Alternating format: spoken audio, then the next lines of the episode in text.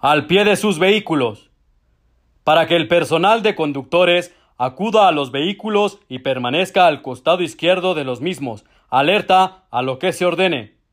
Ademán. El brazo derecho vertical a toda su extensión, arriba del hombro del mismo lado, llevar la corneta con el pabellón hacia arriba, quedando la unión de las cañas a la derecha.